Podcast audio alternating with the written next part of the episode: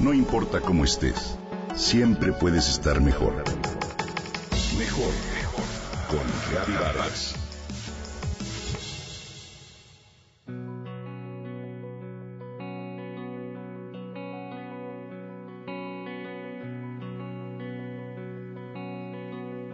A Teresa le gusta mucho ir a los museos. Es una afición que comenzó desde que era una niña. Todo tuvo que ver con la inauguración del Museo Nacional de Antropología en 1964, cuando Teresa tenía solo ocho años. El papá de una de sus mejores amigas era museógrafa y le tocó trabajar en el diseño de una de las salas. Varias veces cuando Teresa iba a comer a casa de su amiga, lo que escuchaba era platicar sobre el tema relataba anécdotas sobre la llegada de las piezas arqueológicas desde diversos lugares de México. Les contaba acerca de los avances del edificio, de los artistas que estaban pintando los murales didácticos, en fin.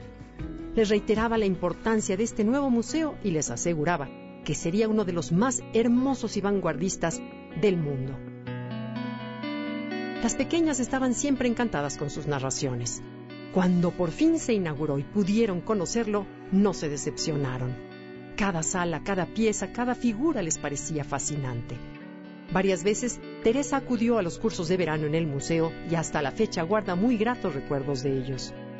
Todo esto le permitió desarrollar una gran capacidad para disfrutar los museos. Cuando viaja, no duda en visitarlos, pero también sigue recorriendo con gusto los de la ciudad, particularmente el de antropología.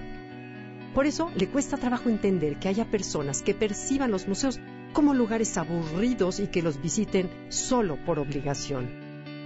¿Tú qué opinas sobre esto? ¿Qué lugar ocupan los museos dentro de tus opciones de disfrute en los días de descanso? El escritor turco Omar Pamuk dice que los buenos museos son lugares en los que el tiempo se transforma en espacio. Esta es una bella metáfora que te puede ayudar a disfrutar el recorrido de un museo al pensar en un viaje a través del tiempo y la imaginación. La palabra museo es de procedencia griega y significa casa de las musas. Hay diferentes tipos de museo, de arte, de historia, de arqueología, de ciencias, de curiosidades de culturas del mundo y muchos más. Lo primero que debemos tener claro al visitar un museo es que no se trata de una acumulación de objetos azarosamente distribuidos en una sala. Es el esfuerzo de muchos especialistas que buscan compartir conocimientos y emociones a través de esos objetos. Visitar un museo es una actividad realmente inspiradora, grata, que puede realizarse a solas, con amigos o en familia. Vale la pena seguir algunas recomendaciones de los expertos para aprovechar al máximo el paseo. Es muy útil informarte sobre lo que vas a conocer, puedes investigar un poco por tu cuenta y comenzar a despertar tu curiosidad. Planea tu visita, revisa la página de internet, calcula el tiempo del recorrido para que puedas hacerlo con calma. Lleva ropa y zapatos cómodos y date tiempos de descanso en el recorrido. Puedes apoyarte en audioguías o en las cédulas, pero recuerda que lo más importante es la sensación que los objetos despierten en ti.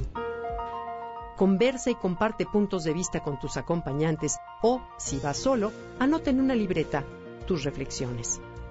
Si vas con niños, procura seguir su ritmo e interesarlos a través de relatos y pequeños retos. Recuerda que ya todos los museos tienen actividades dedicadas a los niños, infórmate y aprovechalas. Los museos son en verdad buenos amigos que saben llenar de alegría nuestros días de descanso. Aprovechalos.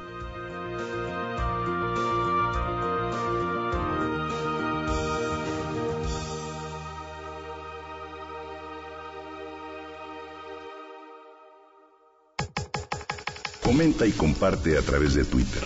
Gaby Vargas. No importa cómo estés, siempre puedes estar mejor. Mejor, mejor. Con Gaby Vargas.